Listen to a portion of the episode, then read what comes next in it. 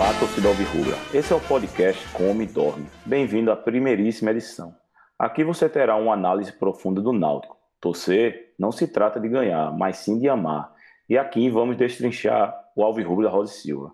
Primeiramente, vamos nos apresentar. Eu me chamo Alexandre Doca, sou torcedor e sócio do Náutico desde que me entendo como gente. Estive nos nossos melhores momentos e nos piores também. Sou filho de um ex-remador que foi campeão pelo Náutico e defendeu as cores do clube por mais de 20 anos. E sou pai de uma linda alvirrubra. E aqui apresento o meu convidado. E aí, Rodolfo, como é que vai, meu amigo? Fala, Doca, tudo bem? É, primeiramente, agradecer o convite. É, também deixar registrada aqui minha apresentação. Assim como Doca, é, venho de uma família de torcedores do Náutico.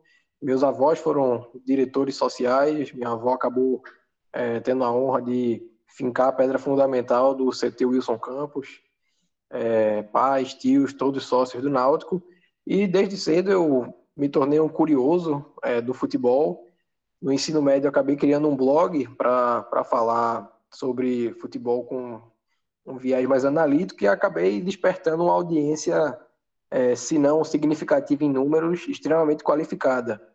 Então, é, em 2013, o, a, a, então chapa do MTA, né, que já tinha concorrido à eleição do Náutico em 2011, que em 2013 acabou sendo capitaneada por Glauber Vasconcelos, é, institucionalmente me convidou para fazer uma palestra, né, que foi dirigida é, ao núcleo de apoio daquela chapa, que tinha Duval Valença e Gustavo Ventura como candidatos a vice-presidente, e falei sobre futebol, é, estatísticas e e métricas de desempenho. É, o MTA acabou eleito, embora não tenha participado da gestão. Dois anos depois foi a vez do também candidato Marcos Freitas, né, fazer um convite para que eu explanasse alguns conceitos, algumas é, divagações que eu fazia no mundo online, em redes sociais, em blogs. E acabei mais uma vez não participando da gestão, embora Marcos Freitas tenha vencido a eleição. Né, depois disso, passado algum tempo, acabei ingressando profissionalmente no futebol, tomando a decisão de, é, de viver o meio de fato. Em 2019, já com alguma, é, algum repertório na área, fui convidado por Gustavo Ventura, né, que em 2013, 2014 e 15 foi vice-presidente é, operacional do clube, para fazer uma palestra ao Conselho Deliberativo. Né? Gustavo já presidente da casa e estive lá em maio de 2019 falando a respeito de análise de desempenho em mercado. É, estive em São Paulo, onde fui recebido na Academia de Futebol do Palmeiras, é, em São Januário, onde estive junto do Centro de Inteligência do Vasco. E no final de 2019 fui convidado pelo América de Natal para é, ser analista de desempenho do clube. É, tenho estado na função desde então. E aí o, esse projeto acabou surgindo né, de uma conciliação da amizade com o Doca com meus deveres profissionais. Né? O, recentemente o Náutico jogou com o Juventude nos Aflitos, um jogo válido pela Série B, e o América, dias depois, iria enfrentar o Juventude pela Copa do Brasil, é, o jogo de volta da terceira fase. E aí, o Doca é um, um privilegiado como torcedor do Náutico por morar naqueles prédios em um andar que é, o dá uma uma, uma vista privilegiada do campo e assisti ao jogo, gravei o jogo né, na varanda de Doca e a gente debatendo algumas situações acabou tendo conversas que originaram é, esse projeto que Doca acabou é, levando à frente. Então, é um, algo que nasce de, do interesse por futebol aliado né, ao, a, a história de ambos né, como, como torcedores do Náutico. Pois bem, é, nesse podcast é, vamos analisar o Náutico de várias formas. Vamos dissecar nossos adversários, faremos análise dos jogos e também não vamos esquecer da nossa história, fazendo uma retrospectiva dos anos importantes para o clube. Vamos também entrar em contato com os jogadores e treinadores que passaram pela Avenida Conselheiro Rosa Silva. E hoje, no nosso primeiro programa, iremos analisar os adversários, o adversário, perdão, que o Náutico terá nessa Série B. Vamos começar com o, o jogo do Brasil e Pelotas no São Bento de Freitas, no sábado, 21 horas. Que no momento, até o início, até o, é, o dia da gravação, era o 13 terceiro com seis pontos, apenas uma vitória, foi a é, rodada passada, em cima do Cruzeiro, mas ainda não perderam em casa. E aí, Rodolfo, como mandante, o que é que você tem a dizer desse Brasil de Pelotas? Olha, Doca, é, assim como, como o Náutico, o Brasil, né, que está tá na Série B desde 2016, foi um dos carrascos do Fortaleza, né? O Fortaleza que passou sete anos na Série C, sempre esbarrando no mata-mata, e uma dessas vezes foi contra o Brasil de Pelotas, que acabou subindo em 2015. E aí, os dois primeiros anos do Brasil, né, na segunda divisão, acabaram sendo marcados por uma campanha é, muito boa no âmbito caseiro. Né? Em 2016, o Brasil uhum. foi o sétimo melhor mandante da, da Série B. Em 2017, foi o sexto melhor mandante. Isso aí rotulou o Brasil como uma equipe muito forte jogando é, em Pelotas. Tá? É um rótulo que permanece, embora nos últimos dois anos, nas edições de 2018 e 2019 da Série B, o Brasil tenha sido 15º e 12º melhor mandante, respectivamente. É um desempenho que caiu bastante, muito em função de que é, o Brasil, Doc, ele tem hoje, é, e essa é uma situação assim até consensual, uma certa desorganização que foi muito comum ao Náutico em anos recentes, né? Em 2019 vazou o áudio do, do, do então presidente, não, não tenho certeza se permanece ou não no, na, na pasta do clube, mas um, um áudio em que ele dizia que é, o futebol se fazia pagando 70% dos salários no momento, 30% quando desce, alguns iriam receber na, num primeiro momento e alguns somente depois, e que essa era a forma de fazer futebol. Então, é, o patamar do Brasil, que surpreendeu nos dois primeiros anos, ele passou a ser de briga contra o rebaixamento, passou a ser de um campeonato é, mais nivelado por baixo. Então, em quatro edições, ele oscilou entre boas e más campanhas como, é, como mandante, é, ficando em duas situações na parte de na metade superior da tabela e em duas na metade inferior, né? O que é, acaba pesando nessa temporada é que em três jogos feitos no Bento de Freitas até aqui, o Brasil ainda não perdeu. Empatou com Ponte Preta e Oeste e acabou vencendo nessa última rodada o Cruzeiro, né, que teoricamente seria o grande favorito do jogo e entre esses três adversários seria também, em teoria, o mais difícil, mas acabou sendo batido pelo Brasil do treinador Emerson Maria. É, eu ia, acabar, eu ia lhe perguntar isso. O que é que você tem a dizer de Emerson Maria? Foi campeão da Série B, né? Acho que com o Joinville. Isso, foi um título é, que foi conquistado na temporada 2014. Esse Joinville ele venceu o Náutico por duas vezes naquele ano. Em Joinville, no primeiro turno, por 1 a 0 gol, um gol de falta marcado por Jael, ex-esporte, que recentemente teve no Grêmio. E, em dois, e no segundo turno, na Arena Pernambuco, uma vitória por 2 a 1 com dois gols de Edgar Júnior, né, que foi é, também recentemente campeão do Nordeste pelo Bahia, marcando o gol do título sobre o esporte na final, né, na final do Nordestão da edição de 2017. É, e uma curiosidade a respeito de Emerson Maria, hum. é, ele é um técnico assim rotulado como defensivo. Tá? Ele é, e esse é um rótulo que, na verdade, decorre dele ter indiscutivelmente um modelo de jogo reativo. É um treinador que é conhecido pela sua capacidade de montar estruturas defensivas bem organizadas, e esse Joinville acaba sendo um bom expoente disso, porque o grande expoente, a bem dizer, porque foi um time que teve números ofensivos modestos, tá? 54 gols marcados, o que faz do Joinville, no rol dos times que foram campeões da Série B, no modelo de pontos corridos com 20 equipes, né, que vigora desde 2006, é o, te o terceiro campeão com menos, gol com menos gols marcados. Né? Outros os outros aí 14 campeões, né? Essa gente, na verdade, a gente tem um universo de 14 campeões, então 11 tiveram mais gols feitos do que o Joinville. Mas em compensação, naquela edição de 2014, ele foi o time de melhor defesa, com somente 33 gols sofridos. Então, isso assim é um, um forte demonstrativo né, dessa, dessa característica do Emerson de, de conseguir desenhar equipes que primam né, pela organização defensiva. Entendi. Tem algum jogador que não vai jogar contra o Náutico? Eles perderam por suspensão o Luiz Henrique, que é, acabou recentemente estreou na equipe titular como uma peça de referência, né, um, um centroavante e vinha fazendo, fez um bom jogo contra o Cruzeiro e vinha sendo um nome de destaque na, nas últimas partidas, é, não não tá pertence ao internacional, tá, né? É base do internacional, jogador novo. O Brasil tem tá com a dificuldade de, de captar no mercado nomes com perfil que o Brasil rotineiramente busca, que são jogadores mais rodados, que têm maior experiência.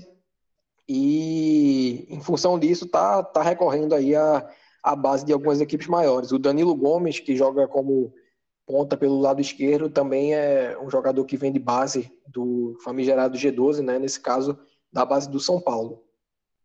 Certo. E os destaques? Você já falou de um, mas esse não vai poder jogar, que é o Luiz Henrique. E os outros destaques do, do Brasil de Pelotas? O que é que você tem a dizer aí? Olha, Doca, é, falar dos destaques é de uma maneira mais ampla é algo que passa necessariamente pela, pela necessidade de discutir o Brasil sob um escopo coletivo, né? A gente falou aqui a respeito do Emerson Maria como um treinador que prima, né, por, por uma organização defensiva forte. E esse Brasil ele não foge ao histórico de Emerson, né? Até aqui é uma das equipes menos vazadas da Série B, com cinco gols sofridos, embora tenha disputado apenas seis jogos em sete rodadas, porque houve um adiamento do confronto com o Sampaio Correia, em função de complicações relacionadas à pandemia. É, e aí, mais importante que trazer números, o importante, é, de fato, é entender como é que se dá essa organização defensiva moldada pelo Emerson. Esse jogo da sétima rodada com o Cruzeiro, que foi disputado em Pelotas, ele foi fiel à principal característica do Brasil, que é dar a bola para o adversário, né? mesmo quando o Brasil joga na condição de mandante. Nos três jogos até aqui que é, foram disputados lá no Bento de Freitas, estádio do Brasil de Pelotas, em todos a equipe teve menos posse de bola que o visitante. Né? Com a Ponte Preta é. na segunda rodada, é, o Brasil teve a bola em apenas 41% do tempo. Já contra o Oeste, que em confronto que ocorreu na terceira rodada, a posse do Brasil foi de aproximadamente 38%, né? Então, em 62% a bola esteve com o adversário. E nesse jogo com o Cruzeiro, o Brasil veio a ter sua maior posse, que ainda assim foi inferior do, do, adversário. Né? Em 44,6% do tempo, o Brasil esteve com o controle da bola. Rodolfo, me tira uma dúvida. E por que o Brasil é, tem essa menor posse de bola? Hoje, Doca, é, a gente falou a respeito da vocação defensiva que o Brasil tem como time. E além disso, existe uma dificuldade muito grande em propor o jogo. Tanto é que na derrota em Ponta Grossa para o Operário, né, o Operário que veio até Recife empatou com o Náutico, o primeiro gol do Operário ele surge, ele decorre de um erro de saída de bola do Brasil de Pelotas. É, o zagueiro Leandro Camilo, que está no Brasil desde 2015, é uma referência na equipe, um cara que já tem seus 34, 35 anos, ele saiu jogando errado e desse erro o, o Operário chegou a ser o primeiro gol. Então é um time que, se tiver a obrigação de propor o jogo encontra dificuldades. Então é preferível para eles, para o Brasil de Pelotas, que o adversário tente agredi-lo para que ele possa tentar recuperar a bola em locais estratégicos para fazer o contra-ataque. Eu digo estratégicos porque né, a gente falou aqui é, a respeito dessa boa organização defensiva dos times do Emerson Maria, que no jogo com o Cruzeiro foi desenhado em um 4-4-2 né, um 4-4-2 baixo, é, o, o, bloco variando ali para uma altura média, uma altura baixa no campo, e havia um gatilho de pressão, né, já que a equipe se comportava é, numa marcação que cedia campo ao Cruzeiro, mas havia um gatilho de pressão que era acionado no momento em que a bola era tocada para o lateral direito do Cruzeiro. Né? Ou seja, a equipe do Brasil Pelotas ela cedia campo ao Cruzeiro, acompanhando né, a saída dos zagueiros, mas quando o passe era feito para o lado direito do campo, havia um gatilho que fazia a marcação subir. Né? Uma linha com num 4-4-2, a primeira linha de quatro, né, com os laterais e zagueiros, ela subia. Né? A segunda linha de quatro, composta pelos dois volantes e os pontas, ela era quebrada porque o ponta esquerda ia fazer essa marcação batendo diretamente com o lateral. E aí por que que isso acontecia? Né? Qual era a razão desse gatilho ser disparado? O, o ponta esquerda do, do Brasil de Pelotas, que é o Danilo Gomes, que a gente falou aqui, um jogador leve, formado na base do São Paulo, ele é uma válvula de escape naquele corredor da equipe, é quem acelera o jogo do lado esquerdo do campo. Então a, a recuperação naquele setor oportuniza ao Brasil uma chance de agredir o adversário.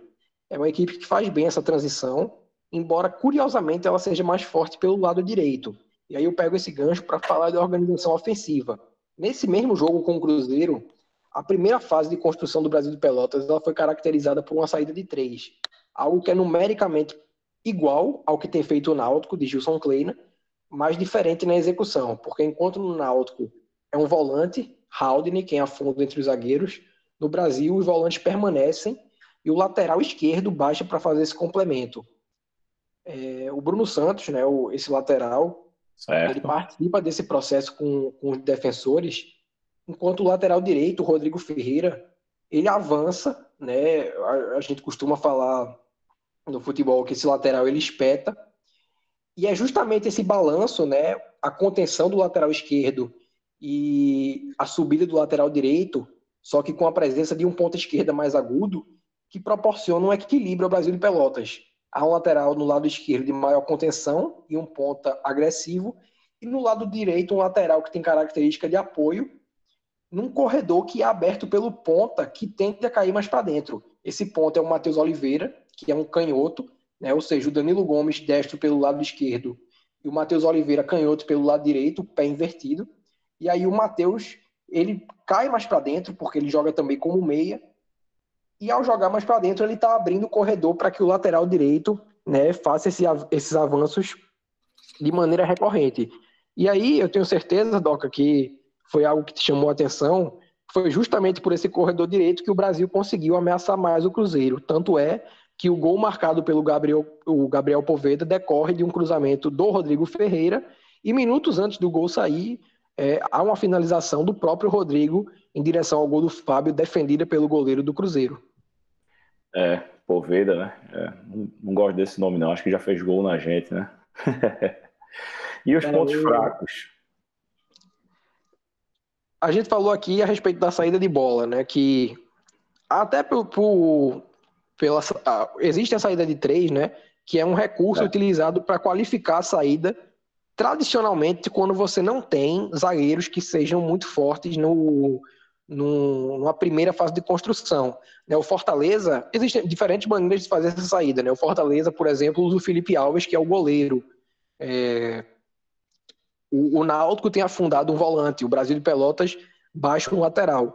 Então, o Brasil, que já chegou a jogar com três zagueiros nessa Série B, tem feito essa saída com três para poder minar esse ponto fraco da saída de bola, né, não, não sofrer tanto assim com a dependência uhum. dos zagueiros que tem essa dificuldade. E existe também, ainda falando dos zagueiros, né, uma característica mais pesada. O Leandro Camilo já tem seus 34 anos, o Lázaro tem 30, então é uma zaga com uma média de idade alta, e essa média de idade, obviamente, é, traz aí um, uma maior dificuldade em jogar diante de jogadores mais, mais ágeis, com maior capacidade de movimentação, e também são zagueiros pesados. Então, quando, por, por sofrer na saída de bola e ter uma defesa mais lenta, o Brasil é extremamente vulnerável a uma marcação mais agressiva. Então, se o Náutico tiver a. Isso, isso na verdade, dá margem para duas estratégias de defesa. Né? O Náutico pode subir a marcação, né, pressionando esses zagueiros, forçando uma bola rifada ou até mesmo uma, é, uma tentativa do zagueiro de sair jogando, como ocorreu contra o Operário, e decorrendo numa recuperação, uhum. ou dar campo para o Brasil, que, como eu falei, é uma equipe que tem dificuldade em propor. Né? Seus volantes não são volantes é, de grande capacidade construtiva.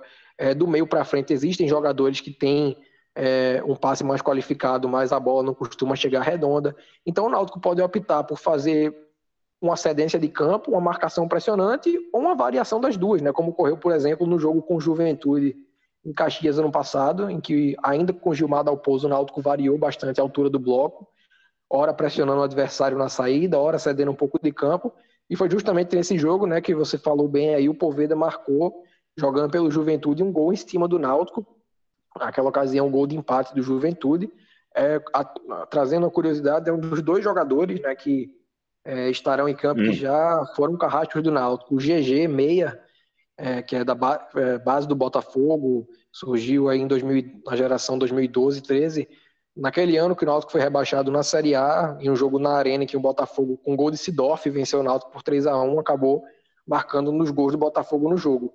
Mas não foge muito disso. É um time que se organiza num 4-2-3-1, a linha de quatro, dois volantes, o Bruno Matias e o Souza, né, o, o GG centralizado com o Matheus Oliveira e o Bruno Gomes de extremos e vinha jogando o Luiz Henrique, né, no lugar dele existem algumas alternativas. O Brasil, a gente falou aqui, é, é um time que tem recorrido à base de alguns clubes por ter dificuldade em encontrar no mercado, ou até nem necessariamente de encontrar, mas de conseguir trazer jogadores que ele está habituado a procurar. É, nos últimos três anos, sempre se procurou no Brasil de Pelotas um jogador de referência né, para fazer uma função de pivô.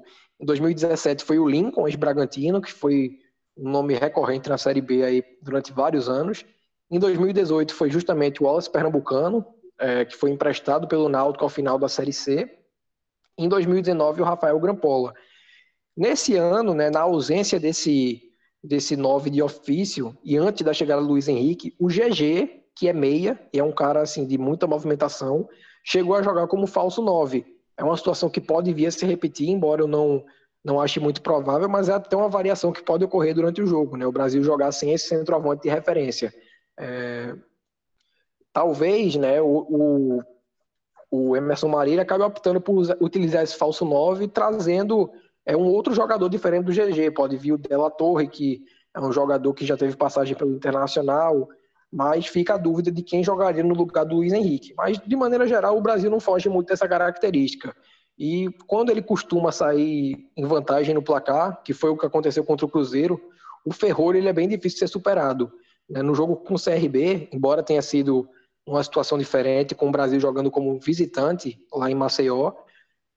Até os 30 minutos do primeiro tempo, num jogo que acabou com a vitória do CRB por 1 a 0 gol do Léo Gamalho, mas até os 30 minutos do primeiro tempo, o placar marcava 0 a 0 e o CRB é, tinha tido apenas somente hum. uma chance de gol. Então, quando o Brasil sai na frente como mandante ou joga como visitante, ele tem é, essa contenção muito forte, né? Um, uma defesa que é difícil de ser, de ser vazada e isso tende a, a ser um, um teste forte para o Náutico, porque o Náutico de Gilson Klein, embora tenha feito três gols no, no Juventude, né, foram três gols que saíram em circunstâncias atípicas, porque o Juventude entrou muito desligado no jogo e com time misto, poupando titulares para a Copa do Brasil, e o terceiro gol saiu na cobrança de pênalti. Contra o Guarani, houve muita dificuldade em concretizar situações criadas em, é, em finalizações claras. Né? Um gol saiu do Jean Carlos, numa, mas é um jogador que está numa temporada muito boa, e o outro num erro do goleiro, que foi o, o tentar cortar o cruzamento do Eric Daltro. E no jogo com o Figueirense, né, uma partida que o Náutico jogou bem no limite e acabou conseguindo vencer pelo placar mínimo. Então, vencer, é, superar essa organização defensiva do Brasil é um bom teste para a estrutura ofensiva. E aí nos resta ver que alternativas ele vai acabar desenhando para trazer a vitória de Pelotas. E aí, Rodolfo? É, você acha que a velocidade do Náutico, Thiago, Eric, a bola parada de Jean, o que é que, como o Náutico pode agredir esse time? E onde é que eles vão achar os nossos pontos fracos?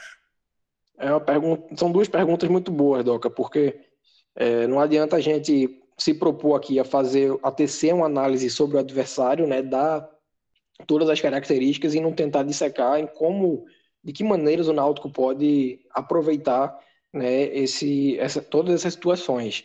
É, antecipando logo a segunda pergunta, para a gente já encerrar essa pauta Brasil de Pelotas, é, a respeito da bola parada, né, foi um, os escanteios foram uma, um momento do jogo em que o Náutico sofreu bastante diante do Figueirense, e até, né, Doca, de maneira é, retrospectiva, vem sofrendo já há algum tempo. É um problema. O Brasil de Pelotas é, tem sido um problema, né? E aí, o Brasil de Pelotas, ele, curiosamente, curiosamente não, até logicamente, já que é uma equipe, como eu falei, que tem pouca construção ofensiva e se baseia muito em transições, então é uma equipe que tem suas limitações ofensivas, é, ele não teve nenhum escanteio no jogo com o Cruzeiro. É né, uma, uma demonstração da parca agressividade que o Brasil tem.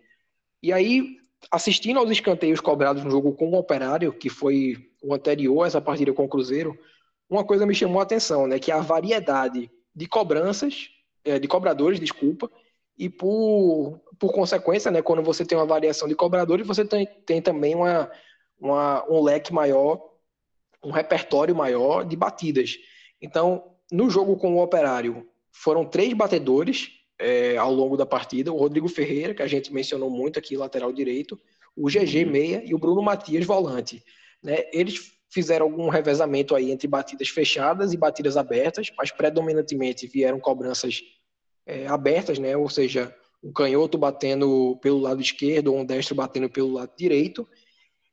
E houve ainda é, uma variação no número de jogadores posicionados para bater no escanteio. E uma das situações foram dois jogadores é, posicionados né, para confundir a, a defesa, né, deixar uma incerteza de como a bola vai vir, se ela vem fechada, se ela vem aberta. É, sempre com seis jogadores na área, né, um, foi um padrão que se repetiu, uhum. e um no rebote. E esse jogador posicionado no rebote acabou ofertando né, uma, uma, situação de jogada ensaiada no único escanteio que o Brasil fecha, bateu fechado no jogo. Né, acredito que foi o Bruno Matias, volante, bateu pelo lado esquerdo do campo, mas ao invés de bater, fazer essa cobrança é, fechada no primeiro par ou até buscando o gol, ele fez a cobrança quase que saindo da área para esse jogador que vem no rebote chegar finalizando. Então, não, não posso dizer que é um padrão de comportamento, porque foi, um, foi algo que eu vi ocorrer somente no jogo com o Operário, mas é algo para o Náutico ficar ligado. É, é. Porque pode, pode, assim, hoje, com, com a estrutura que o Náutico tem do centro de inteligência, com certeza, se essa é uma situação recorrente, eles vão saber. Mas é algo que serve de informação para o torcedor e que é importante se, se ter essa ciência justamente por ser um momento do jogo em que o Náutico tem sofrido bastante. Muito. Quem salvou a gente não foi a nossa zaga nem nosso goleiro, né? foi o jogador que caiu em cima da bola. Lance é... de sorte, né? Oh, como foi. Rodolfo, e agora para ver se a gente sai com essa vitória de lá? O que é que você acha? Qual, qual as características, qual a jogada? O que é que a gente pode explorar especificadamente é, para ver se a gente consegue esses três pontos lá? Ou, na pior das hipóteses, um empate? tudo a, a, resposta, na verdade, ela depende de que escalação será enviada a campo, né? A gente tem um Náutico aí é, que já contará com desfalque certo de Rafael Ribeiro, né? Que tá, tá lesionado. Então a gente já passa a ter uma dupla de zaga composta por Camutanga e Fernando Lombardi, mas ofensivamente, né? Que acaba é, sendo o, o âmbito que a gente está analisando para se encontrar a vitória também existem dúvidas, e essa dúvida ela passa antes de falar do ataque, mas algo que está inerente né, à, à, construção ofensiva a respeito da volância. Né, porque Matheus Trindade acabou sendo um destaque negativo do jogo com o Guarani, em função Sem do dúvida. erro posicional que, que, né, Doca, que resultou lá no, no gol do Eduardo Persson. Exato. Foi uma falha no encaixe da marcação, e assim, algo que a gente pode até atribuir como natural para alguém que chegou agora, é, porque é um sistema que depende de, de certo entrosamento e de, de uma comunicação eficaz em campo, mas também acabou passando despercebido no jogo com o Figueirense, né? Não, não chegou a comprometer, mas não foi uma peça que, que agregou a partida. E no lugar dele entrou por duas vezes o Jonathan, que é uma peça é, que teve muita importância no título da Série C, e muitas dificuldades de jogar esse ano em função da condição clínica do atleta. Então fica a dúvida, porque com a presença do Jonathan, o Náutico ganha um leque maior no repertório ofensivo, né? O Jonathan é um cara que acrescenta muito, tanto na construção e, sobretudo, na transição. É... Uhum. E a presença do Salatiel, que aí é, chega a ser um tema, de certa forma, polêmico, né? Porque é um jogador que uhum. carrega uma, uma grande cruz, né, Doca? Oh, a, gente... a Copa do assiste... Brasil, a Copa do Nordeste, né, na verdade. É, ele, ele joga até hoje com o peso, com o peso da estreia, mas vem fazendo uma sequência de jogos, se não brilhante, no mínimo útil. Né? Foram dois gols sobre o Juventude com participação direta do Salatiel, os Sim. dois primeiros. É, um gol sobre o Guarani com assistência direta para Jean Carlos, né? um, até um, muito interessante que ele fez ali. Né, o, o, o típico pivô, né? Uma situação. É, na verdade, é para isso que você tem um, um, um, jogador como esse no elenco. E no jogo com o Figueirense, né, acabou tendo um gol anulado. Então é um jogador que está, assim, talvez vivendo o seu melhor momento do Náutico, o que não faz dele, obviamente, o candidato natural ao posto de titular. É, e se o Náutico vem com Paiva, né, ele passa a ter um jogador que agrega a mesma disposição para disputas aéreas que Salatiel tem na área, mas também uma qualidade técnica maior. Né? Então, me baseando nessas duas possibilidades, né, eu acredito que o Náutico tenha aí hoje uma feita essa avaliação do Brasil de Pelotas, uma condição de explorar os avanços do lateral direito, justamente porque o William Simões vive um momento muito melhor do que Hereda, né? Um momento individualmente melhor. Hereda está num, num, numa temporada oscilante, é de, é, diversas maneiras. Ofensivamente ele está complicado. Defensivamente ele vai bem, mas ofensivamente ele está devendo. Isso, isso se traduz até em números, né? A gente vinha conversando eu e Doca no, pessoalmente e Doca ele teve uma visão, é, uma percepção empírica do aumento do número de ações laterais que o Náutico passou a ter com é, Gilson Klein em relação a Gilmar Dalpozo. Né? Trazendo isso para a audiência, contra o Operário, o Náutico teve uma concentração territorial pelo lado esquerdo do campo. 66% das jogadas ofensivas elas foram construídas pelo corredor esquerdo, 29% pelo corredor central e somente 5% pelo corredor direito. Já no jogo com o Figueirense, é, houve uma, diminu uma diminuição das jogadas construídas no meio campo, somente 14% das situações de ataque tiveram como origem o corredor central, e houve um maior equilíbrio na ofensiva pelos flancos, né, com 32% das ações construídas pelo lado direito e 54% pelo lado esquerdo. Em resumo, o Náutico teve um aumento médio no número de ações laterais e diminuiu a concentração por um único corredor. É, a Doca conversou com, muito comigo a respeito disso, é, a Isso. gente assistindo ao jogo com, com o Figueirense. Então, é, o que é que esse dado acaba inferindo, Doca, na, na tua pergunta a respeito do Brasil de Pelotas? Hum. Como o lado esquerdo do time apresenta um lateral de maior contenção e Hereda tem tido essas dificuldades é, ofensivas, né, não está conseguindo conciliar tão bem quanto na temporada passada, ou mesmo esse ano, né, no jogo com o CRB, em que ele teve uma atuação de destaque, o Náutico passa a ter pelo lado esquerdo, em que ele tem sido mais agressivo, um William Simões que nessa série C, nessa, desculpa, nessa série B, deu uma assistência para o gol de, de Chiesa contra o Havaí, cruzou duas bolas é, que acabaram resultando em gol, ainda que não tenha sido uma assistência direta no jogo com o Juventude. É, e tem, né, se, mesmo que acabe não jogando, Eric Daltro também tem tido um maior, né, tanto que nesse, esse, esses dados com Figueirense que foram apresentados aqui, eles decorrem da atuação de Eric Daltro.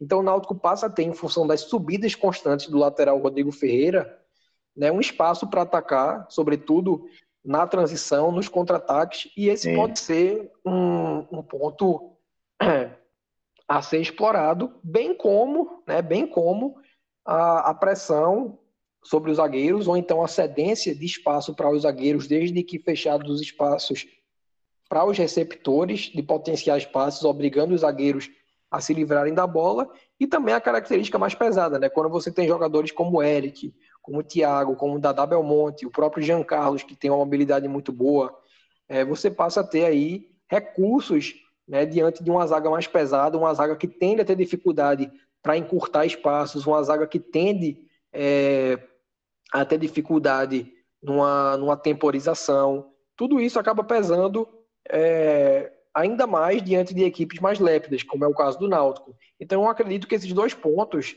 né, o corredor direito do, do Brasil de Pelotas, no caso, a ofensiva esquerda do Náutico, uhum. e, e a dupla de zaga adversária, que não é uma dupla de zaga desqualificada, mas é uma dupla de zaga pesada e com dificuldade na saída de jogo.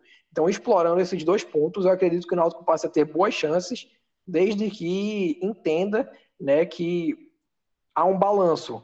É, você, para transitar bem pelo lado esquerdo, você tem né, que inteligentemente atrair eu não diria nem atrair, porque o, o, lateral ele já vai por si só. Mas você tem que defender bem esses avanços do lateral, sabendo que o ponta por aquele lado vai abrir o corredor. Né? Em alguns momentos ele pode fazer uma investida direta, mas de maneira geral ele vai estar tá abrindo espaço, procurando a ultrapassagem desse lateral, que deu uma assistência para o, o, gol do Gabriel Poveda, que deve né, ser, o, ser o titular. Eu falei no Della Torre, mas ele deve ser o, o, o candidato natural a essa substituição do Luiz Henrique. Então, está feita a análise aqui né, do Brasil de Pelotas, está feito o diagnóstico do que o Náutico precisa ter nessa partida. É um time que vem numa crescente resultadista, mas ainda precisa ter um desempenho consistente, porque foi oscilante no jogo com o Guarani. Não sei se foi essa a tua visão também, Doca.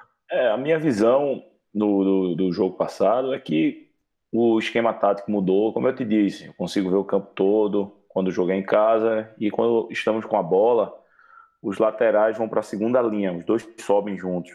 E muitas vezes até quando o time recua muito o adversário, Haldner até nem fica nessa, nessa primeira linha, só ficam os dois zagueiros. Agora é um esquema que cansa muito. Eu acho que o Náutico ainda, a parte física do Náutico, por conta da pandemia, está deixando a desejar muito, mas eu, eu Estou gostando muito de Kleina e tem um. Eu acho que o time tem tudo para engrenar. E, e sobre Salatiel, que você falou, e, e Paiva, creio que, que, que quem jogará é Salatiel pela questão física, né? Eu acho que o, o Paiva, ele ainda não está 100% para aguentar para aguentar um, um, jogo todo, ou 60 minutos que seja. Então eu acho que o treinador vai optar inicialmente para Salatiel. E aí, tem mais alguma ponderação? Ah, a respeito dessa tua fala, que talvez soe até polêmico, é, a gente está falando aqui a respeito de uma zaga adversária pesada e pode parecer até contraditório eleger Salatiel como um nome adequado para estar tá flutuando né, entre esses dois zagueiros. É, porque se a zaga é pesada, de que adianta você ter é, um, um jogador pesado entre eles?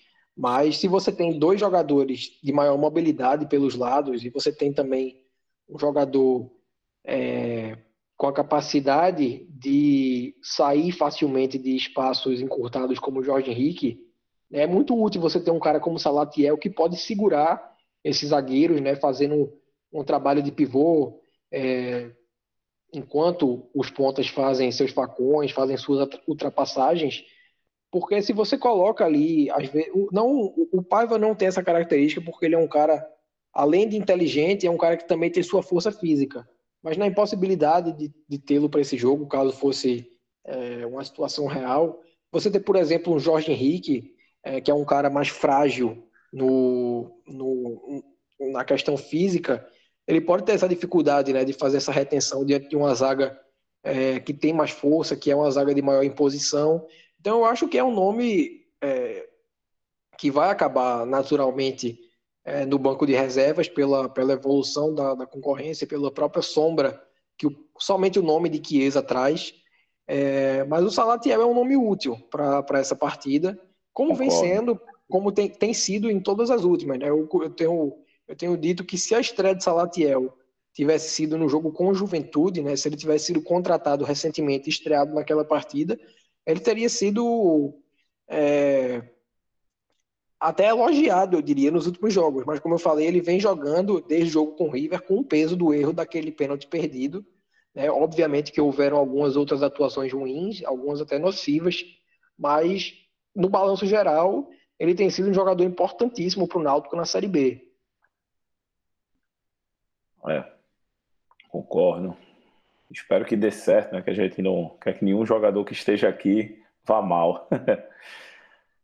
pois é, eu acho que tem mais alguma coisa, Rodolfo? Ou vamos encerrar por aqui? Não, vamos encerrar por aqui e torcer para que é, alguns palpites que a gente deu se concretizem para a gente ganhar uma moral, né? É, vamos torcer, né? Ou então para ser zoado também. Pois bem, é, se, a der, gente vai... se der bom, né? É, vamos ver. É. O resultado foi bom, se deu tudo certo. pois é. Pois é, galera. A gente se encontra na próxima edição do Come Dorme. A gente se encontra na edição que que será da análise do jogo contra o Brasil de Pelotas. Até mais. Tchau, tchau.